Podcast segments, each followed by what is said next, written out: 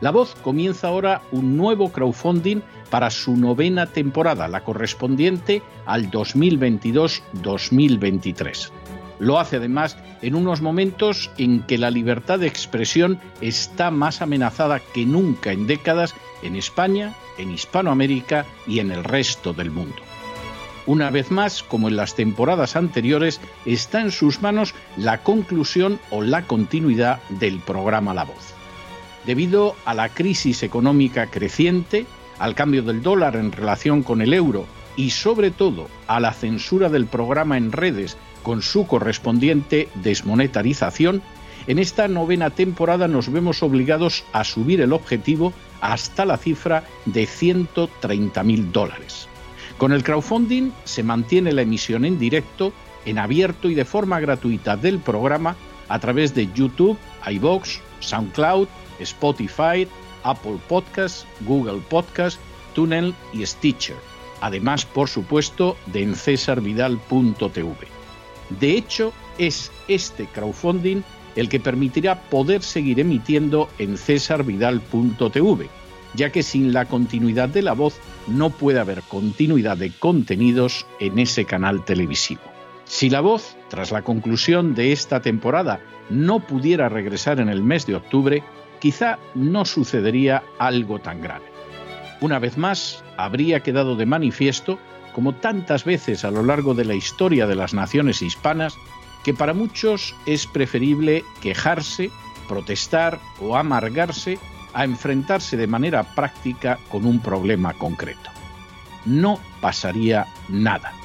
La voz simplemente dejaría de emitirse por la sencilla razón de que no hay suficientes personas dispuestas a asumir el apoyo de su causa, que es la de la libertad y de la verdad la de la información independiente y la opinión rigurosa, la de la lucha contra las tiranías y contra aquellos proyectos que pretenden convertir en esclavos a los seres humanos.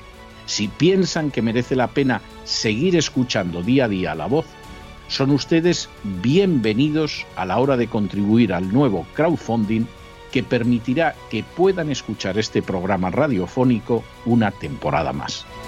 Muchas muchas, muchas gracias por todo. God bless you. Que Dios los bendiga.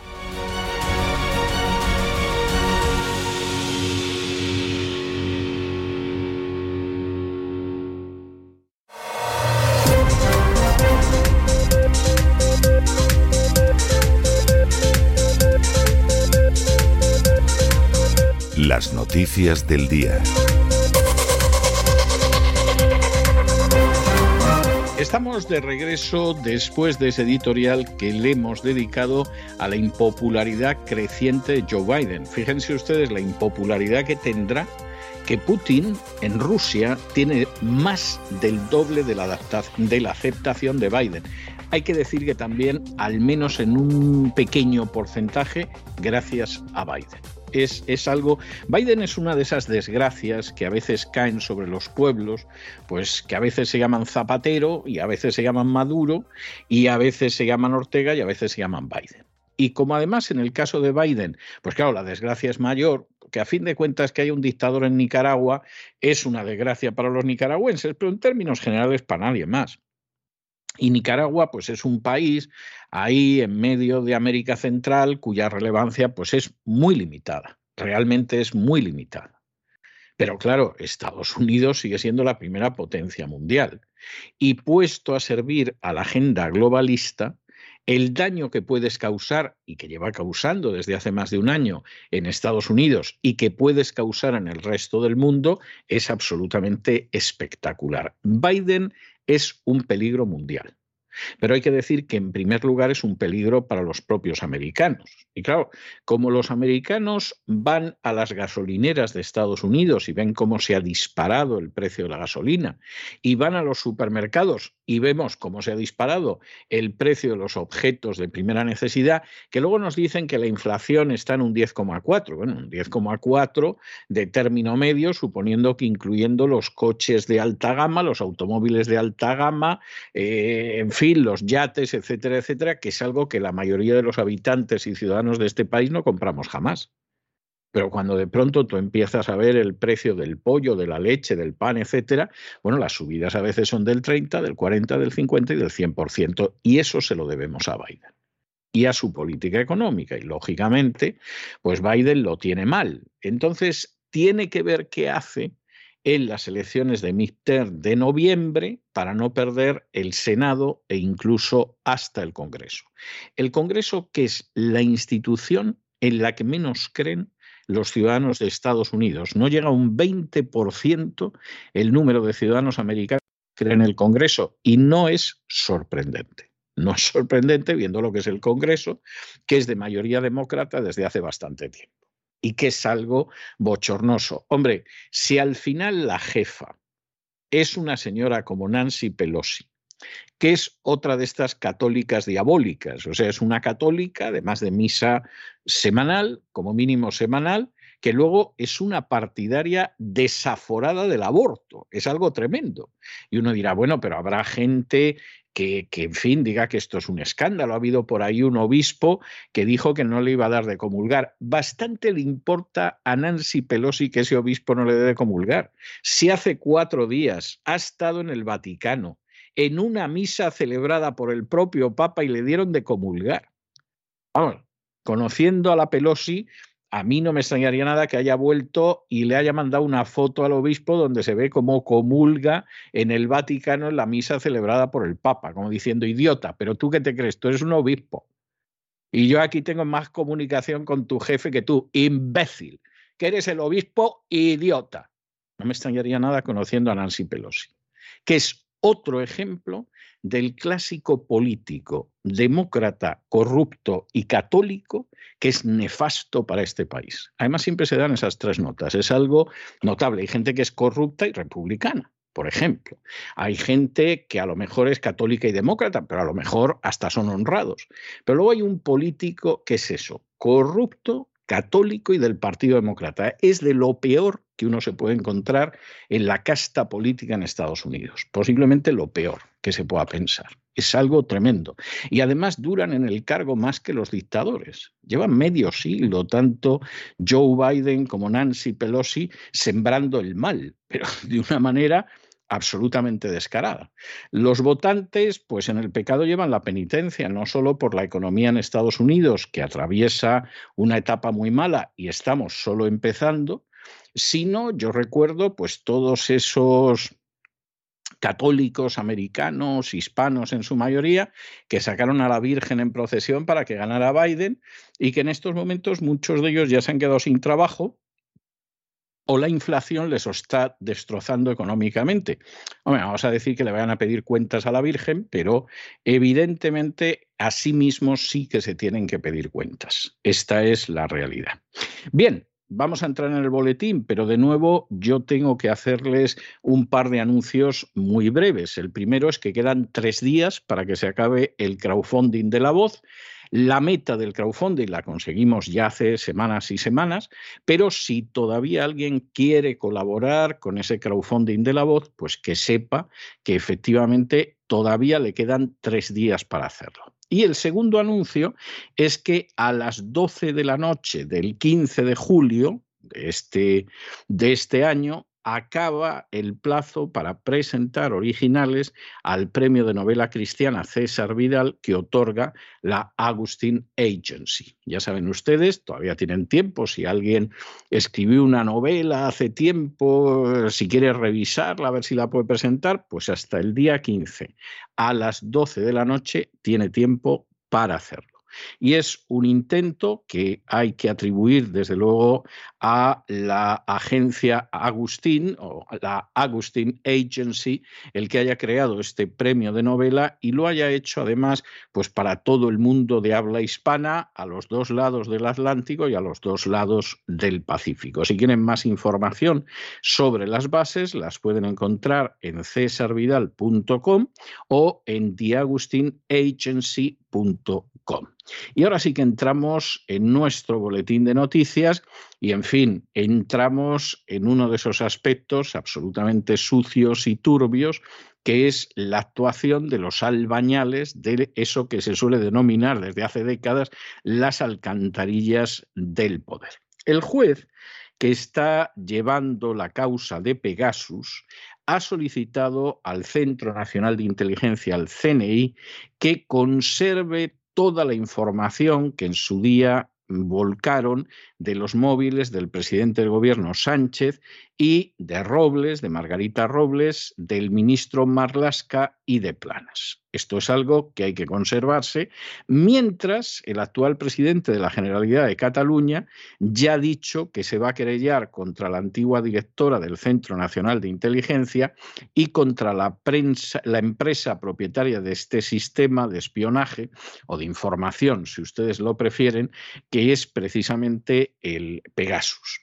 Aquí hay terminales que son verdaderamente terribles, terribles, porque eh, da la sensación de que el teléfono móvil del actual presidente del gobierno habría sido invadido o hackeado, que dirían otros, precisamente en el contexto de esa invasión masiva de nada más y nada menos que 10.000 inmigrantes ilegales en Ceuta entre el 17 y el 18 de mayo del año pasado. Ya es grave efectivamente, pues que en un momento determinado, ante una situación de crisis nacional, que por supuesto el presidente pues no la vio como crisis nacional, ni actuó como si fuera una crisis nacional, y le importa tres pimientos esa crisis nacional, pudiera entrar un servicio extranjero para ver cómo se comunicaba él con su teléfono móvil. Pero es que además se da la circunstancia de que en otro caso, se produce cuando Pedro Sánchez estaba reunido con el primer ministro de Polonia en Alcalá de Henares en una cumbre bilateral y Marruecos en ese momento aparece y dice que hay una crisis diplomática con España, pero que eso que están diciendo los medios de comunicación de que se debe a que en España acogieron para tratar médicamente a Brahim Gali, que, que es uno de los dirigentes del Frente Polisario, que eso es mentira. ¿Eh? Que sí, que por supuesto hay periodistas de estos enteradillos que no saben de nada que lo están diciendo, que sí, que hay gente que para tirarle piedras a Sánchez lo está diciendo, pero que no, que no. Que la crisis diplomática deriva del hecho de que el gobierno de Sánchez tiene una postura sobre el Sáhara que no le interesa a Marruecos. Bueno, sabido es de todos que al final el gobierno de Sánchez ha dado su brazo a, a torcer su braga a bajar y su lengua a lamer a Marruecos de tal manera pues que ha decidido que les entrega el Sáhara y se quedan tan panchos. no que se lo entrega, esto ya se hizo en la época final de los últimos estertores de Franco, en un sentido literal, pero sí que reconoce esa invasión como legítima, lo cual es enormemente grave, no solamente de cara al derecho internacional, sino de cara a la posición de España. Claro, si finalmente utilizando el Pegasus se puede entrar en los teléfonos de la ministra de Defensa, del ministro del Interior, del propio presidente del gobierno y lo puede hacer Marruecos, es para decir, pero bueno, nuestro servicio de contrainteligencia que se dedica a jugar al parchís. O sea, Vamos a ver qué es lo que pasa aquí, porque esto es enormemente grave, que no estás hablando del jefe de policía de Ceuta, que sería grave, pero lo puedes entender. Es que estás hablando del presidente del gobierno. Y claro, para terminar de arreglar esto, pues luego aparece el actual presidente de la Generalidad de Cataluña en vísperas de una reunión con Sánchez, no vayan ustedes a creer que esto es casual, que aquí todo encaja, y se querella contra la antigua directora del CNI, Paz Esteban, y contra la empresa israelí, que es la NSO Group, que es propietaria del sistema Pegasus. Y entonces dices que a mí me espiaban, etcétera, etcétera. A mí me espiaban, lo puede decir Aragonés, pero la verdad es que eso en cualquier país civilizado del mundo hubiera sido normal. Porque si efectivamente hay una serie de políticos que pretenden dar un golpe de Estado, la obligación de los servicios de inteligencia de ese país no solo es vigilarlos, es abortar ese golpe, cosa que dicho sea de paso no se hizo. Y eso viene de la época de Rajoy. Pero creo que van a decir ustedes del gobierno de Rajoy si el propio Cristóbal Montoro, siniestro ministro de Hacienda, reconoció ante el Tribunal Supremo que él había financiado el golpe. ¿Y qué van a decir si además se da la circunstancia de que Montoro, en una entrevista que le hicieron y que se publicó en catalán, en la prensa catalana, dijo que le dio una pena tremenda, tremenda, cuando el golpista Puigdemont ingresó en prisión, porque Montoro ahora puede ser cualquier cosa. En esa misma entrevista decía que cuando ha visto la política económica del gobierno de Sánchez, que es un desastre total, él estuvo a punto de ponerse de pie y aplaudir. O sea, Montoro es capaz de lo que sea con tal de no acabar en la cárcel, que es donde tendría que estar hace muchísimo, muchísimo tiempo. De manera que, claro, el panorama inicial es de cuidado. En las comunicaciones hasta el presidente del gobierno entra una potencia enemiga, ¿eh? frente a la que no tenemos ninguna capacidad de defensa en Ceuta y Melilla por la OTAN porque España se ha comprometido a elevar el gasto militar a un 2% del Producto Interior Bruto, pero la OTAN no se compromete a defender Ceuta y Melilla y lo dejó clarísimo al respecto Joe Biden. De manera que el primer panorama es tremendo. Y la segunda derivada del Pegasus, pues es que bueno, pues sí, a lo mejor espiaron a los nacionalistas catalanes, como por otro lado es su obligación, porque el CNI, una de sus primeras misiones es defender la Constitución que incluye la integridad territorial de España, pero al mismo tiempo que se producía esto, pues el gobierno no hizo nada para impedir el golpe. Así de claro y así de evidente. Es más, el ministro de Hacienda se dedicó a financiarlo. Bueno, pues luego no les extraña a ustedes que todo vaya manga por hombro, porque efectivamente la quiebra del sistema es innegable. Como suele pasar con otros sistemas a lo largo de la historia de España, para que al final un sistema que ya está muerto lo barra la corriente de la historia, tendrá que suceder una gran catástrofe y posiblemente esa gran catástrofe se va a dar primero en términos económicos y luego en términos institucionales y un largo etcétera. Pero evidentemente el sistema no hay día que uno no se pregunte si en vez de simplemente funcionar mal es que ya es un cadáver. Eso sí, el cadáver sigue saliendo muy caro y los sicarios de la agencia tributaria se ocupan de seguir expoliando a las pobres clases medias españolas para dar la sensación de que el cadáver goza de enorme salud. No se lo crea. En fin, examinamos estas y otras noticias verdaderamente relevantes para ustedes con la ayuda absolutamente irrenunciable de María Jesús Alfaya. María Jesús, muy buenas noches. Muy buenas noches, César. Muy buenas noches a todos los oyentes de La Voz. Comenzamos con la información de España contándoles que el juez de la Audiencia Nacional, José Luis Calama, ha solicitado al CNI que conserve la información volcada de los teléfonos móviles de los miembros del Gobierno para que pueda estar a su disposición como parte de su investigación sobre el espionaje con Pegasus a través de estas terminales. El juez explica que junto con la denuncia formulada por la Abogacía del Estado, se acompañaron cuatro informes del CNI sobre el análisis de los dispositivos móviles del presidente del Gobierno y los tres ministros, en los que se realizó una copia de seguridad de los dispositivos, así como un volcado físico de los discos. Se trata de los teléfonos móviles del presidente del Gobierno, Pedro Sánchez, y los ministros de Defensa, Margarita Robles, el ministro del Interior, Fernando Grande Marlasca, y el ministro de Agricultura, Luis Planas. La investigación judicial comenzó el pasado día 26 de abril por posibles delitos de descubrimiento y revelación de secretos e informaciones relativas a la defensa nacional. La primera de las intrusiones en el móvil de Pedro Sánchez se habría producido en el contexto de la entrada masiva de unos 10.000 inmigrantes en Ceuta entre el 17 y el 18 de mayo del año 2021. El segundo ataque de espionaje a los móviles de los miembros del gobierno tuvo lugar cuando Sánchez se encontraba en Alcalá de Henares con el primer ministro de Polonia en una cumbre bilateral.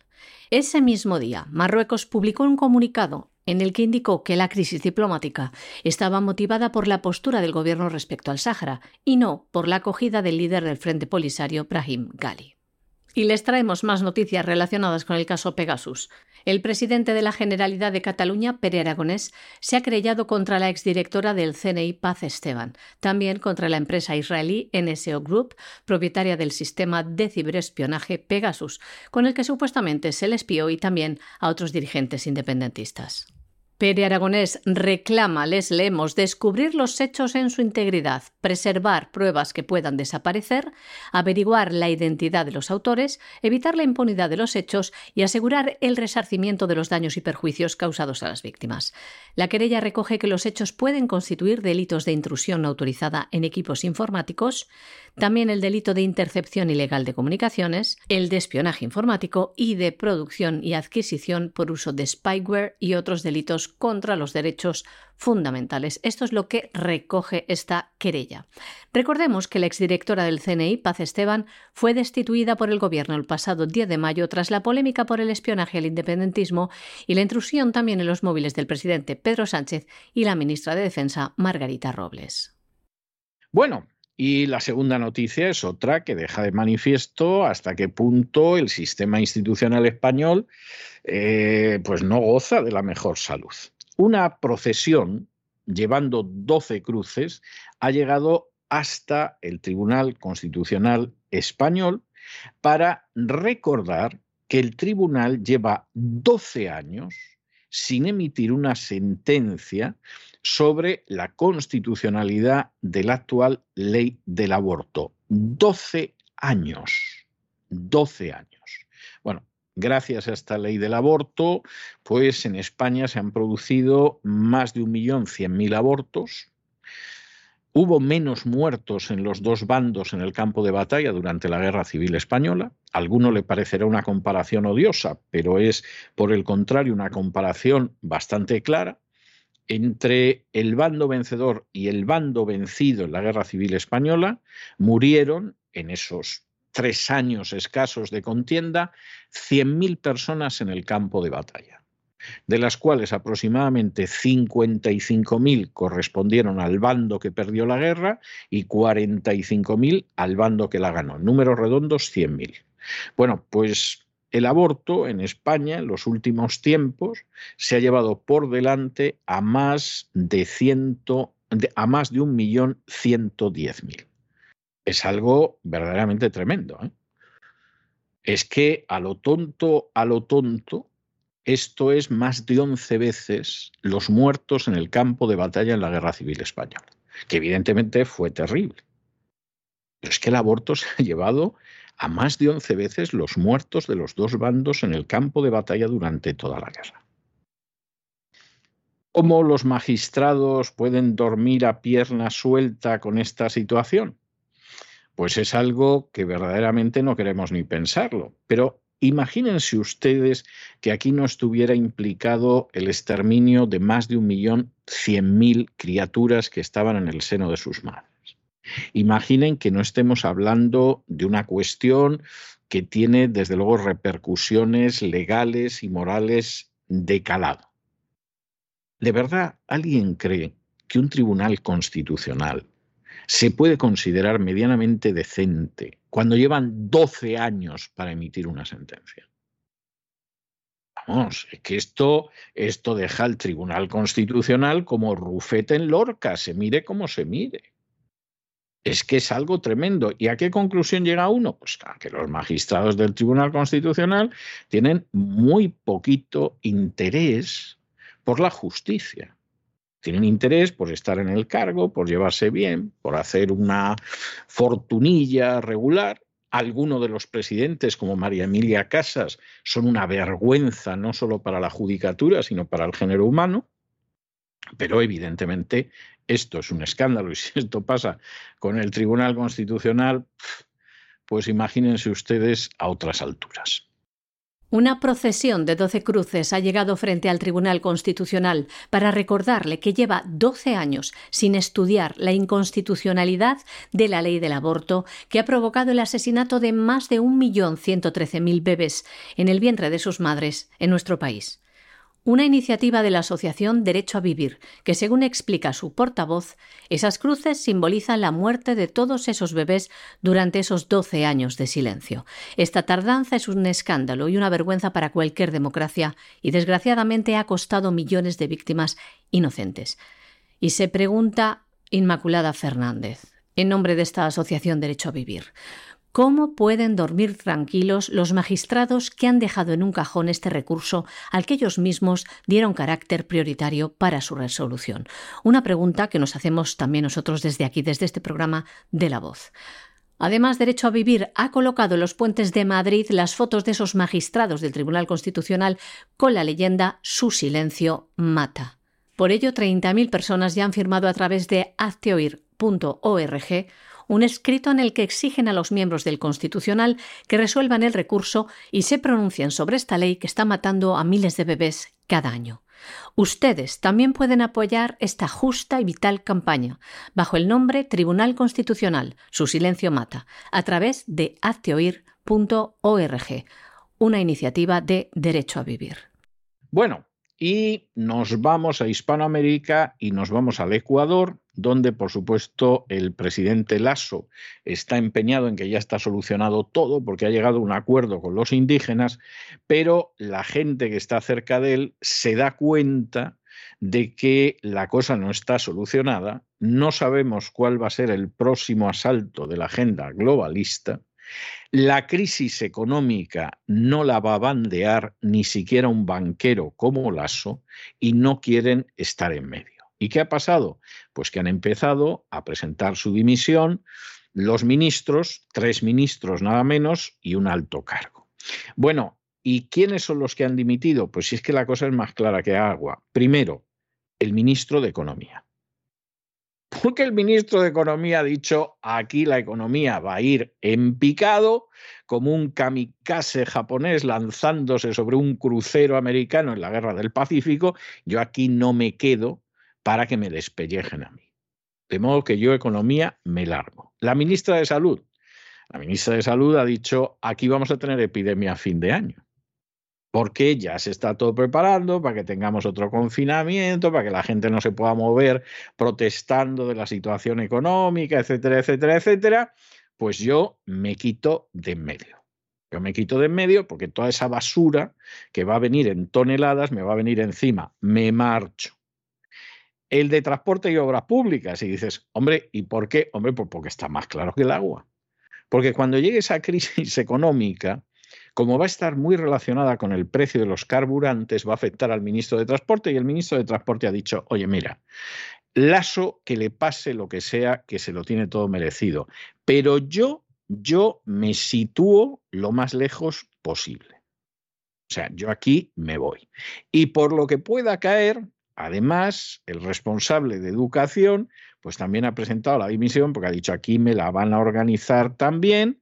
Estamos en una situación en que la educación funciona tan mal como la salud, o sea, como pasa en España, con menos gasto y menos carencias, pero igual funciona mal y nos vamos. Este va a ser un fenómeno que vamos a ver cómo se va repitiendo en otros países del mundo en los próximos meses. Ya les adelanto que cuando lleguemos a la parte internacional veremos cómo en Gran Bretaña también se ha producido y con los mismos departamentos ministeriales. Es decir, aquí, salvo en países como España, que la gente se agarra como garrapatas al poder, a la poltrona, al sillón, pase lo que pase, se agarran, en otros países dicen, vamos a quitarnos de en medio porque luego nos vamos a convertir en personajes que los van a escupir por la calle. Eso en España no pasa. Ahí tienen ustedes a Montoro, que todavía no lo han metido en la cárcel. Pero en otros países puede ser delicado. Y por lo tanto empiezan a dimitir. Y en el caso del Ecuador lo han visto claro. Nosotros dimitimos nos quitamos de encima esto, fue bueno mientras duró, Guillermo, y ala, a ver cómo te las apañas tú, mucho familia, mucho vida, luego vino el aborto y vino el lobby gay, pues ahora esto lo toreas tú, Guillermo, nosotros no nos quedamos aquí. Después de que el presidente de Ecuador, Guillermo Lasso, llegara a un acuerdo con los colectivos indígenas para poner fin a las protestas, ha comenzado una cascada de dimisiones en el Ejecutivo han renunciado los titulares de Economía, Simón Cueva, la ministra de Salud, Jimena Garzón, también el ministro de Transportes y Obras Públicas, Marcelo Cabrera, y el ministro de Educación, Alejandro Rivadeneira.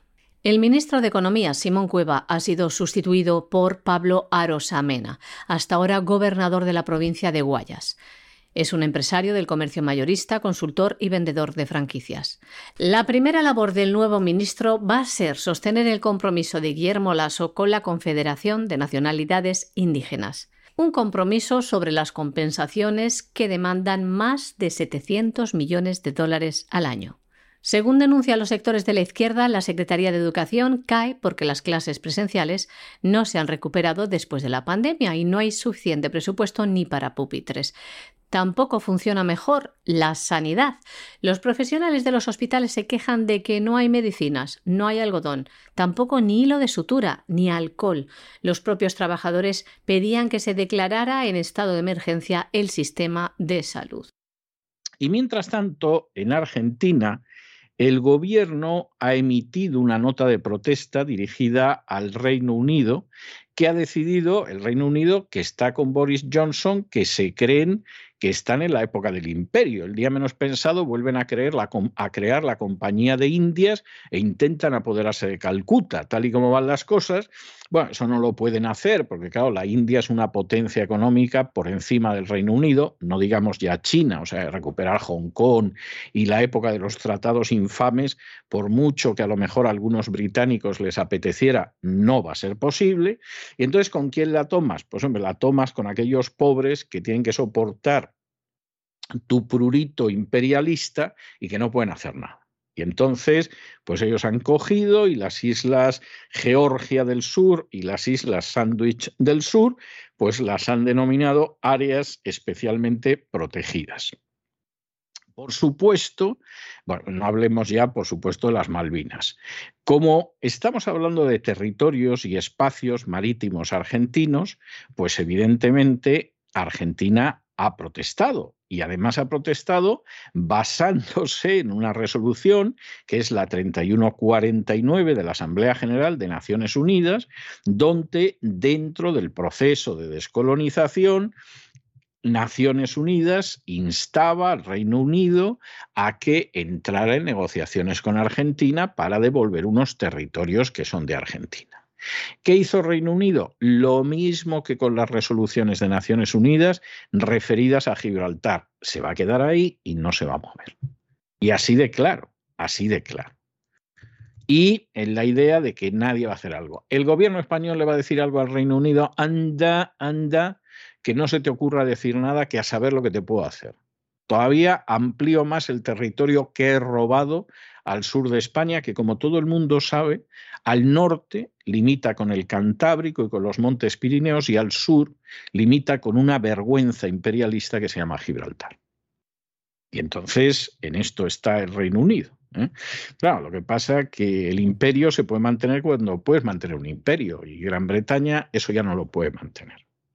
Y además Gran Bretaña no es que goce de muchas simpatías en el conjunto del planeta. ¿eh? Hombre, en Estados Unidos sí, porque la gente ve la serie de la reina, dice, bueno, hablamos en inglés, a fin de cuentas nos independizamos de los ingleses. digamos que los ingleses tienen una cierta aceptación, ¿no? No entre la población irlandesa, pero en general sobre la población americana sí, siempre hemos sido aliados, es nuestro aliado más fiel, etcétera, etcétera. Pero claro, en el resto del mundo que han sufrido otras cosas, esa simpatía hacia los ingleses no existe. No existe en África, no existe en Asia, y en aquellos lugares donde se mantienen además residuos vergonzantes y vergonzosos de su colonialismo, como es el caso con territorios que son argentinos, pues existe todavía menos. Y la protesta de Argentina tiene toda la razón del mundo. Cuestión aparte es que luego, pues efectivamente, hagan algún caso a esa protesta por algún lado, que lo más seguro es que no.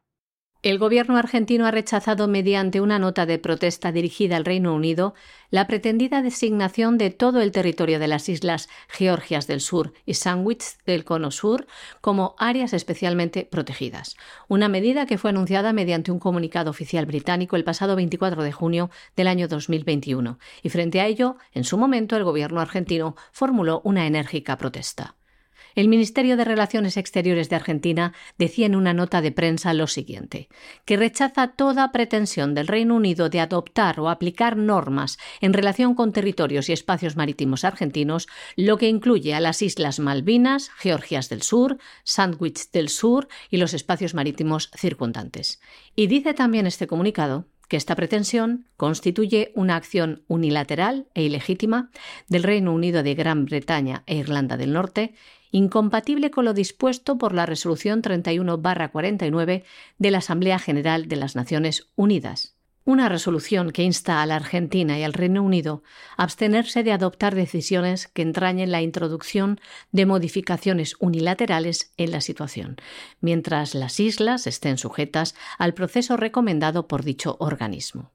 Asimismo, el gobierno argentino reafirmó una vez más su soberanía sobre las Islas Malvinas, Georgias del Sur, Sandwich del Sur y los espacios marítimos circundantes que forman parte integrante del territorio nacional de la República Argentina, los que, estando ilegítimamente ocupados por el Reino Unido de Gran Bretaña e Irlanda del Norte, son objeto de una disputa de soberanía reconocida por las Naciones Unidas y otras organizaciones y foros internacionales. Esto es lo que decían desde el Ministerio de Relaciones Exteriores de Argentina ante esta decisión del Reino Unido de declarar las islas de Georgias del Sur y Sandwich del Sur como áreas especialmente protegidas, una decisión que legalmente no les compete.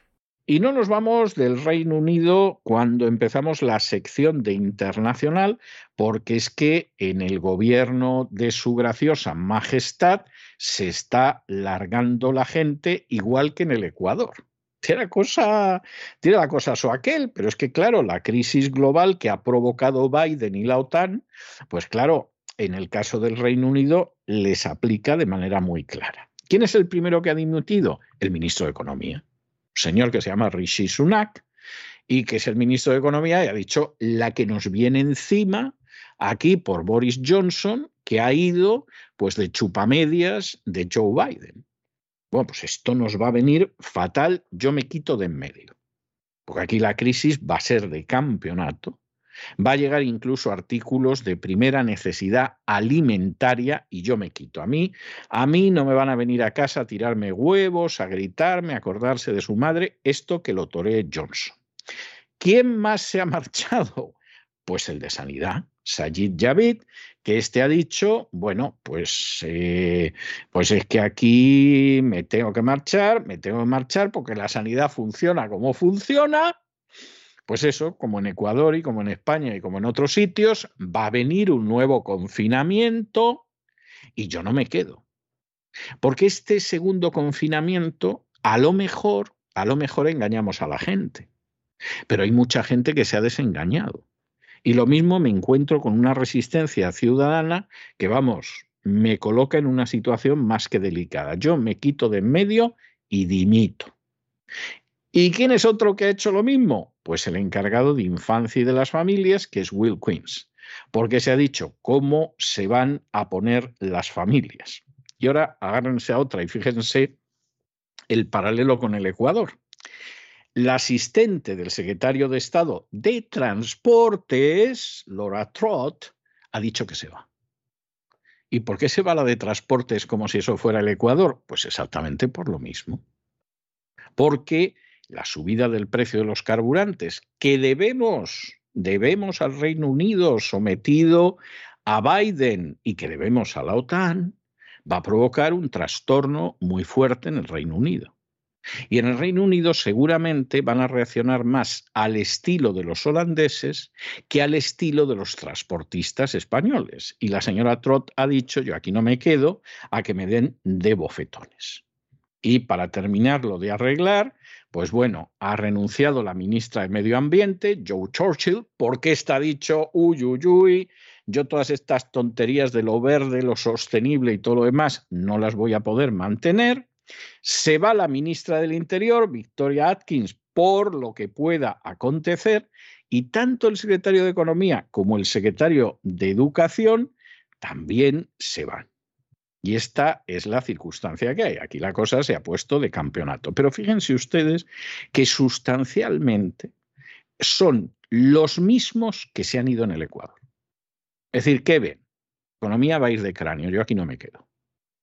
Los transportes, los transportistas se van a poner hechos como fieras, hechos unas erinias como consecuencia de la subida del precio de la gasolina. Yo me voy. La sanidad, bueno, la que le va a venir a la sanidad con la próxima epidemia que nos van a montar. Además es una epidemia que como no se les ocurra otra epidemia antes, va a ser la del dichoso mono y la viruela. Pero es que hasta ahora todos los estudios que se están haciendo dicen que la famosa viruela del mono se transmite por relaciones sexuales entre homosexuales. Esto recuerda lejanamente a lo que fue el SIDA. De manera que ahora más del 90% de los que tienen el virus de la viruela del mono son homosexuales se lo han transmitido a través de las relaciones sexuales y si en algún momento es un bisexual o algo de este tipo, pues saltará a los heterosexuales, pero de momento son homosexuales.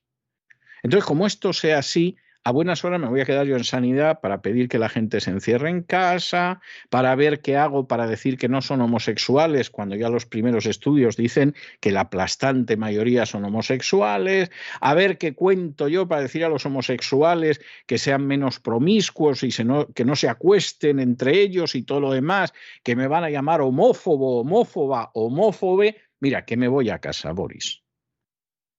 Claro, Boris Johnson, ¿qué va a hacer? Pues Boris Johnson vamos, en su vida debió de pensar que llegaría primer ministro, se está agarrando como una garrapata a la poltrona.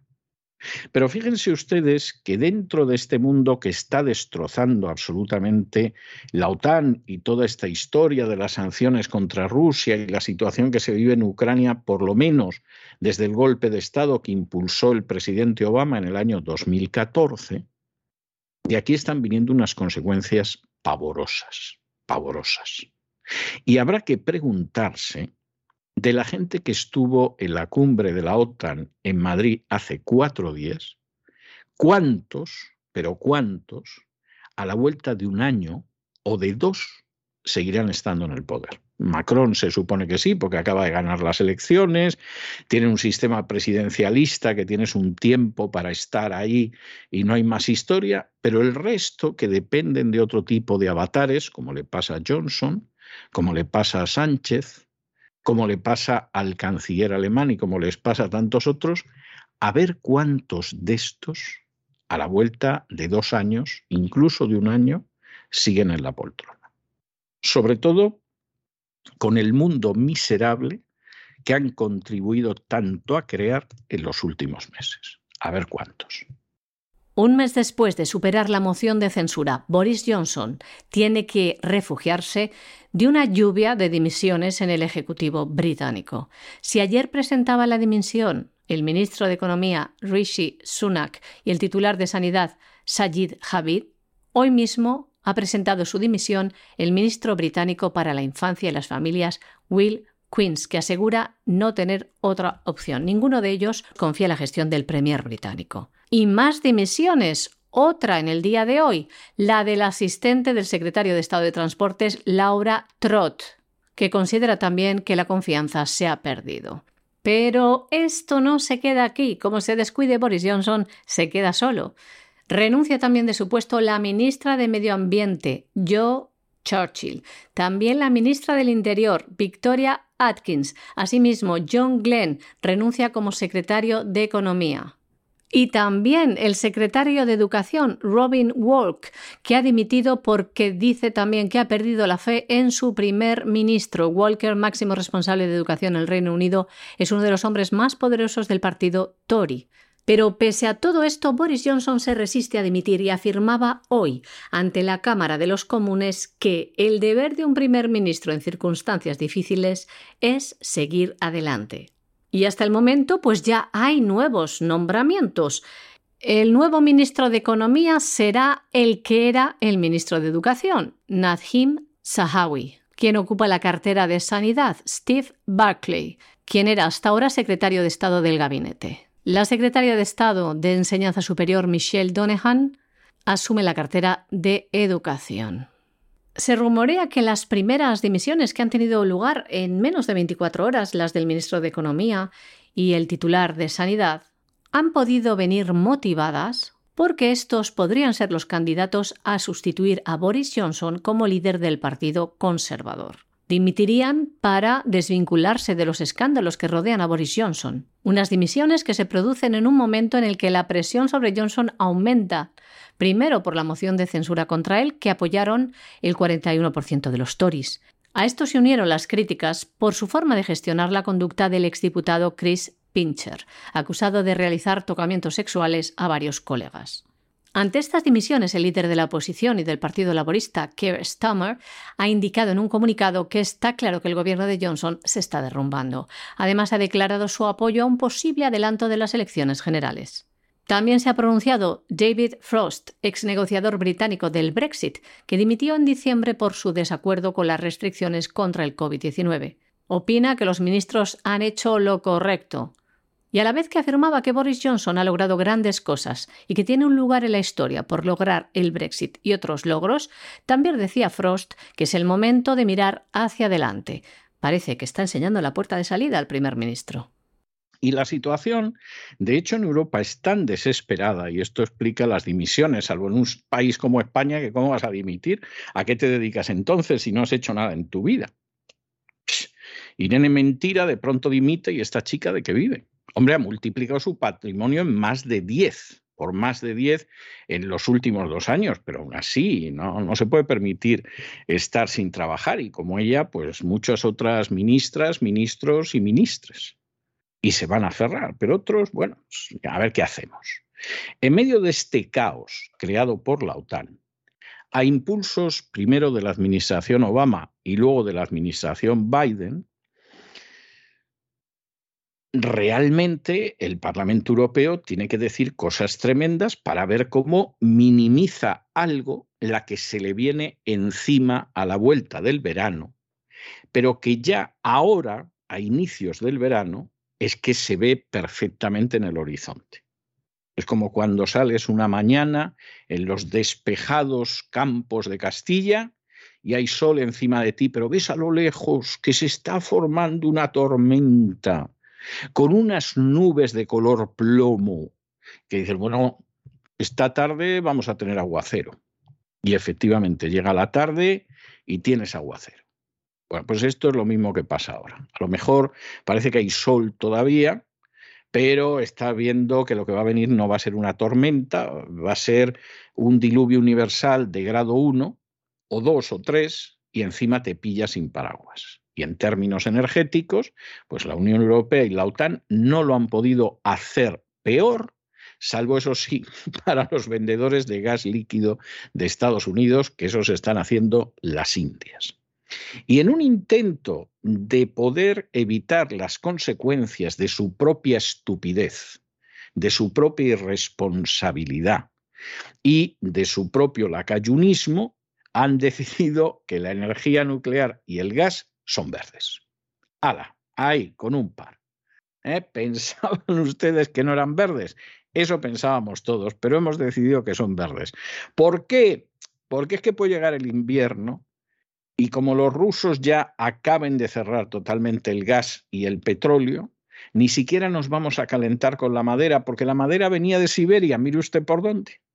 Y por lo tanto, aquí tenemos que declarar lo que sea, lo que sea, la energía nuclear más verde que nunca. Vamos a pasar del nucleares no gracias de mi infancia y adolescencia a nucleares alabemos al Señor. Y con el gas exactamente lo mismo, lo cual es verdaderamente tremendo, verdaderamente tremendo. Pero esta es la situación de la Unión Europea por su mala cabeza. Con un Parlamento que en una tercera parte, por lo menos confesa, está controlado por George Soros. Pues esas son las consecuencias de tener a Soros controlando y con peso importante las instituciones europeas, la esclavitud y la ruina. El Parlamento Europeo ha votado a favor de declarar la energía nuclear y el gas como alternativas verdes para la generación de electricidad a propuesta de la Comisión Europea. El acto delegado propuesto por la Comisión identifica como sostenibles las centrales nucleares con permiso de construcción hasta el año 2045 y las plantas de gas que emiten menos de 270 gramos de CO2 por kilovatio hora hasta el año 2031 o menos de 100 gramos en su conjunto de vida útil. Lo que no ha prosperado ha sido, por no tener los votos suficientes, la objeción a las futuras reglas de la llamada taxonomía, que pretende orientar las inversiones financieras en la Unión Europea hacia actividades económicas sostenibles. Al margen de este posicionamiento de la Eurocámara, el Consejo de la Unión Europea, que representa a los Estados miembros y es el otro colegislador en la Unión Europea, aún puede rechazar el enfoque del Ejecutivo comunitario si antes de la medianoche del 11 de julio se oponen el 72% de los países, es decir, 20 de 27, y esto representan al menos al 65% de la población de la Unión Europea, es decir, unos 290 millones de personas. Y hasta aquí hemos llegado nosotros con nuestro boletín. María Jesús, muchas gracias, muy buenas noches.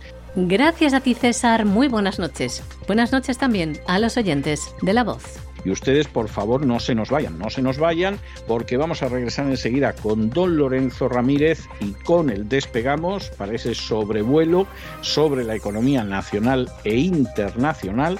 Y luego ya saben que tenemos el programa doble y sesión continua de salud que tenemos todos los miércoles en La Voz. Primero estará con nosotros Elena Kalinikova para hablarnos del naturismo, de la vida sana, de la existencia saludable y luego vendrá don Miguel Ángel Alcarria y hablaremos de la salud mental, que no es una cosa baladí. De modo que no se vayan, que regresamos enseguida.